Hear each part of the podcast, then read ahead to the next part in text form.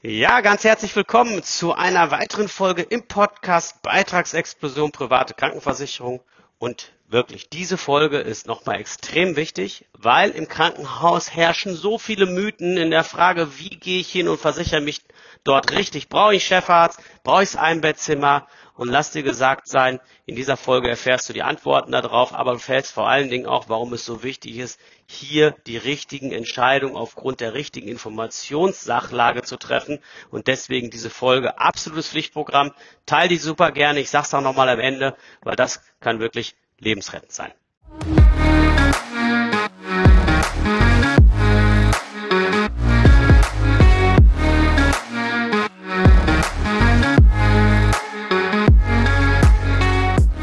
Diese Folge ist auch mal wieder extremst wichtig, weil sie beleuchtet ein Thema, was in der Praxis oft völlig falsch eingeschätzt wird. Und zwar, wenn du anfängst, das ganze Thema private Krankenversicherung auseinanderzunehmen, dann wird irgendwann die Frage aufkommen, Mensch, hättest du denn gerne auch den Chefarzt und das Einbettzimmer mit drin? So, und unser Naturell würde vielleicht sagen, ach, weißt du was, du, der Chefarzt ist doch eh ein fauler Sack, äh, der operiert doch so gut wie gar nicht mehr, den kann ich mir schon mal schenken und das Einbettzimmer machen wir uns auch nichts vor, ein bisschen Gesellschaft tut doch gut, da kann ich mir wieder ein paar Taler sparen, dann nehme ich doch gern das Zweibettzimmer. Das kannst du alles machen, aber hör dir die Folge in Ruhe zu, an, zu Ende an und entscheide dann nochmal mit entsprechenden Hintergrundinformationen, wie du es wirklich willst. Ja? Und zwar aus folgendem Grund heraus. Wenn du in der privaten eben nicht das Kreuzchen setzt bei Zweibettzimmer, weil mindestens Zweibettzimmer Privatarztbehandlung. Dann ist es eben so, dann hast du den Nachteil, dass du halt genau da liegst, wo die gesetzlich Versicherten auch versichert sind. Das heißt also, du hast keinerlei Mitspracherecht bei der Wahl des Mediziners. Warum ist das so wichtig? Du musst dir vorstellen, wenn normaler gesetzlich Versicherter, nehmen wir mal meine Eltern, wenn die entsprechend irgendeine Problematik haben, dann sagt die gesetzliche, sie müssen das nächstgelegene Krankenhaus und den dort behandelnden Arzt nehmen, der ihr Problem eben bearbeiten kann. Und wenn einer an Krebs erkrankt und das evangelische Krankenhaus in Lippstadt hat nichts anderes als die Idee, als die Chemokeule draufzuhauen, von dem wir alle wissen, dass das natürlich nicht nur die kranken, sondern auch die gesunden Zellen respektive die Organe mit angreift, dann ist das eben eine Lösung. Wenn es aber entsprechend auch bekannt wäre, dass es eine Photontherapie gibt und der Krebs einigermaßen gut sitzt und man die Leute gar nicht durch die Hölle der Chemotherapie jagen müsste, dann wäre das nochmal eine ganz andere Sache. Das gibt's aber dann eventuell nicht hier vor Ort, sondern in irgendeinem Spezialklinikum, in irgendeiner Uniklinik, die meinetwegen 300, 400, 500 Kilometer entfernt ist. Würde man bei so einer Diagnose bereit sein, auch ein paar Meter zu fahren? Ich denke schon. Der gesetzlich Versicherte kann das nicht, weil er eben halt am Ende des Tages bestimmten Vorgaben folgen muss. So. Und du als Privatpatient hast den größten Vorteil auf deiner Seite, dass du im ganzen Bundesgebiet frei entscheiden kannst, wer dich wann, wo und wie behandelt. Und dafür brauchst du mindestens zwei Bettzimmer. Und das heißt nicht und Chefarzt, sondern und Privatarzt. Das wird manchmal falsch da draußen kommuniziert. Es ist nicht der Chefarzt, sondern es ist der Privatarzt. Damit ist gemeint, dass du entscheidest, wer dich wann, wo und wie behandelt. Und du kannst dann eben auch an die Top-Profis dran. Wenn du ein Knie meinetwegen irgendeinen Schaden hast, dann gehst du zu Professor Dr. Strubel nach München, weil das ist einer der Top-Spezialisten für Knieoperationen. Da gehen auch die Spieler vom FC Bayern hin. Das heißt also, du hast diese Zugangswege und da geht es nicht um den Chefarzt, sondern es geht um die Tatsache, dass du mal mindestens zwei Bettzimmer Privatarztbehandlung brauchst, um einfach den Zugangsweg zu haben zu diesen ganzen Top-Spezialisten. Und das ist auch gleichzeitig dein größter Vorteil der privaten Krankenversicherung. Genauso, dass du Privatkliniken ansteuern kannst. Privatkliniken sind Kliniken, die eben nicht der kassenärztlichen Zulassung unterliegen und ihre Kosten frei bestimmen. Es gibt Versicherer, die deckeln das zwar ein bisschen von den Leistungen der Privatklinik, aber auch hier lass dir gesagt sein, das ist oft Verhandlungssache. Wenn du mal in eine solche reinstolperst, kannst du dich nicht vertun, weil du musst dort vorher unterschreiben, dass du im Zweifelsfall für die Kosten selber aufkommst und kein Rettungswagen der Welt bringt dich direkt in eine Privatklinik rein. Das heißt, auch wenn du einen Versicherer hast, der da deckelt, ist das per se nicht ein totales Knockout-Kriterium. Da muss, muss man sich im Einzelfall angucken. Aber du hast diese Zugangswege. Die kriegst du übrigens auch nicht, wenn du jetzt irgendwie deine Frau oder deinen Mann, der sich selber nicht privat versichern kann, in eine private Zusatzversicherung steckst. Die macht zwar dann eben diese freie Krankenhauswahl möglich, die freie Arztwahl möglich und da kannst du auch zu allen Koryphäen und Spezialisten, die eben dem kassenärztlichen System unterliegen, aber nicht das Upgrade in Privatkliniken über eine Zusatzversicherung dazu buchen. Das können wirklich nur Privatversicherte. Aber das nur als kleine Randnotiz. So, jetzt lassen wir mal kurz eine Sekunde über den Chefarzt sprechen. Ich will jetzt für die nicht eine Lanze brechen. Es wird mit Sicherheit auch Chefärzte geben, wo das Vorurteil gilt.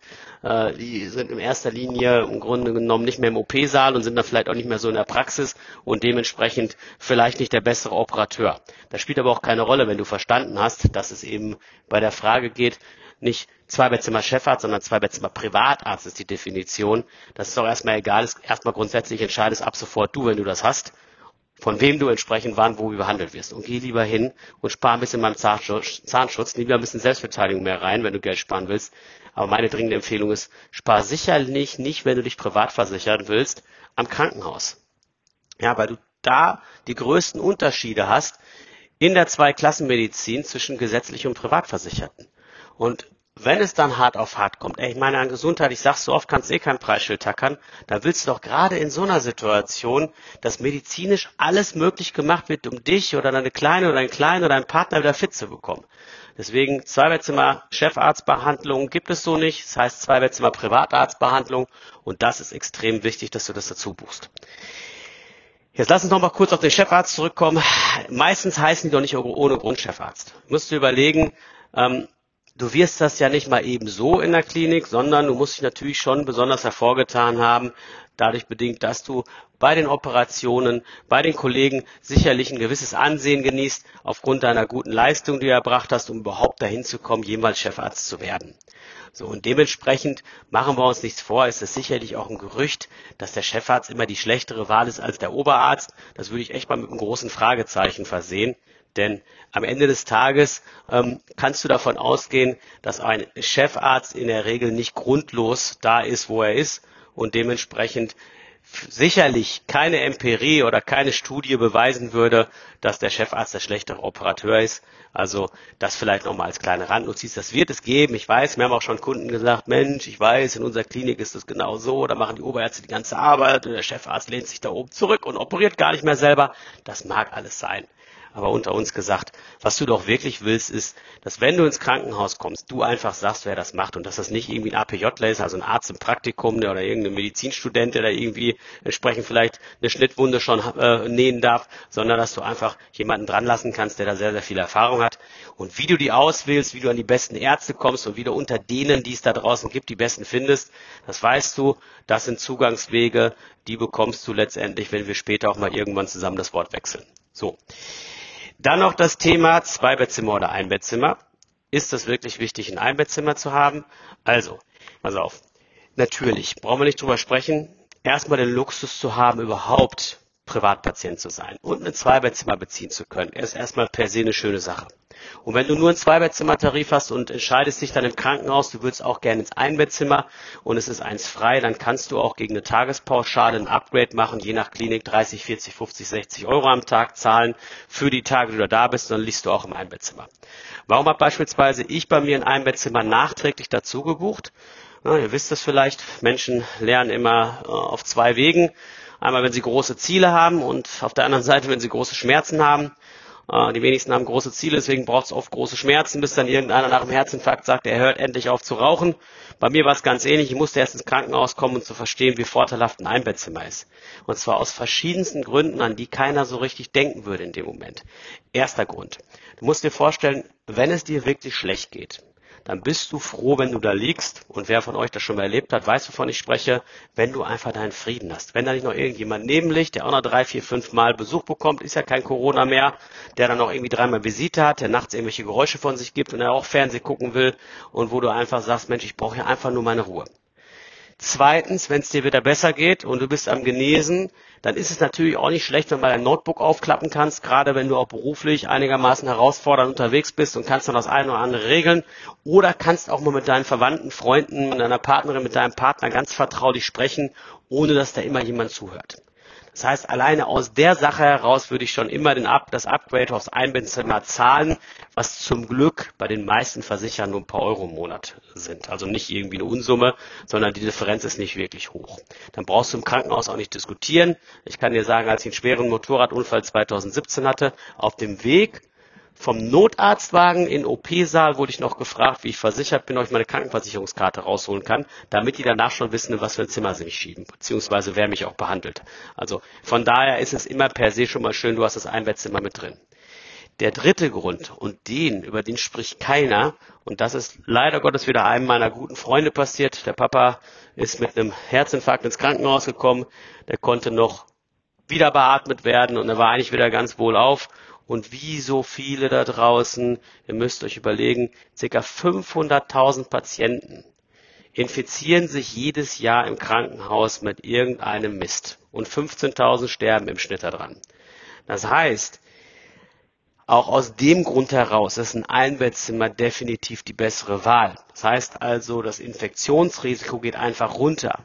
Bei ihm war es dann so, hat eine Lungenentzündung bekommen. Mein Freund ist aus allen Wolken gefallen. Der war einen Tag vorher noch bei ihm, da war noch alles in Ordnung. Also Klaus, wenn du das irgendwie hörst da oben, Gott hab dich selig. Also es ist eigentlich eine Graus, dass sowas passiert da draußen. Und das war eben da der Grund, nicht der Herzinfarkt, woran er final gestorben ist. Und deswegen sage ich einfach, ähm, ein Bettzimmer auch aus dem ganz klaren Grund heraus, Hygiene ist definitiv hier ein riesiges Thema. Ja, unterschätzt das bitte nicht. Also äh, ich weiß, dass einige von euch zuhören, die aus der Familie mit Sicherheit Ähnliches berichten können. Und deswegen bin ich der Meinung, wenn man entsprechend sich privat versichert, dann eben diese paar Euro mehr in die Hand nehmen und lieber das Upgrade aufs Einbettzimmer von vornherein buchen, dann brauchst du dir vor Ort keine Gedanken mehr zu machen, was letztendlich da bei dir vor Ort passiert. Das Einzige, und das muss man einfach wissen, und das ist der Nachteil, mit dem wir alle leben müssen, auch wenn du das Einbettzimmer dazu buchst, du sagst, ey, meine Gesundheit ist mir wichtig und das habe ich total verstanden, Dieter, ich kann das nachvollziehen, was du sagst.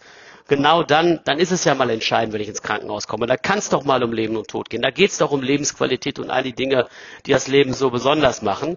Ja, ähm, da will ich doch entsprechend sichergestellt wissen, dass die wirklich alles machen, was irgendwie abrufbar ist, gerade aktueller Stand der Wissenschaft sozusagen. Beim Zahnarzt gehe ich nicht kaputt, wenn ich da mal irgendwie zwei, drei, vier, 5.000 Euro dazu zahlen muss. Aber im Krankenhaus, wenn es da knallt, dann sind es nicht nur die Summen, sind es vor allen Dingen auch oftmals die Tatsache, dass du nicht einen zweiten Schuss frei hast, der eben halt einfach bedingt, dass du dann besser im Zweibettzimmer Privatarztbehandlung drin hast, im besten Fall auch noch ein kleines Upgrade auf dem Einbettzimmer machst so dass du da einfach auf der sicheren Seite bist. Einziger Nachteil ist, du hast natürlich keine Garantie auf ein Einbettzimmer. Das heißt, du kommst ins Krankenhaus, sie sind überbelegt, sie haben nichts frei, da musst du auch mit einem Zweibettzimmer leben. Das ist leider so, das ist auch in Ordnung. Ich meine, die können ja auch nicht zaubern, sind alles keine Magier. Aber wenn dann wieder eines, eines frei wird, dann hast du eben auch die Möglichkeit, auch im laufenden Krankenhausaufenthalt vom Zweibett ins Einbettzimmer zu wechseln. So. Und das ist im Wesentlichen das, was du zu dem Thema wissen solltest. Ich hoffe einfach, dass diese Folge verdammt viele Leute hören, weil ich weiß, wie oft das in der privaten Krankenversicherung falsch gemacht wird, wie oft das nicht richtig kommuniziert wird, aber vor allen Dingen auch, wo halt weißt du, mein Freund, ein guter Freund von mir sagt immer, Menschen treffen die Entscheidung aufgrund der Informationslage, die ihnen zur Verfügung steht. Und wenn ich das jetzt alles aus der Podcast-Folge nicht wüsste, hätte die Praxis nicht oft genug miterlebt, dann würde ich vielleicht auch sagen, gehör mir auf mit dem Chefarzt, weißt du was, und, und, und, und, und, und Zweibettzimmer brauche ich auch nicht. Ich will sowieso nicht ins Krankenhaus, ich werde eh nie krank, ich gerade zu den jungen Leute dann irgendwie, ne, ich will vom Mindset da gar nicht drauf eingestimmt sein, aber das ist doch nicht die Realität. Die Realität ist, du schlägst drei Kreuze, wenn es mal dazu kommen sollte, hart auf hart, und du musst da irgendwie rein, da will keiner gerne rein und es wird dir so angenehm wie möglich gemacht.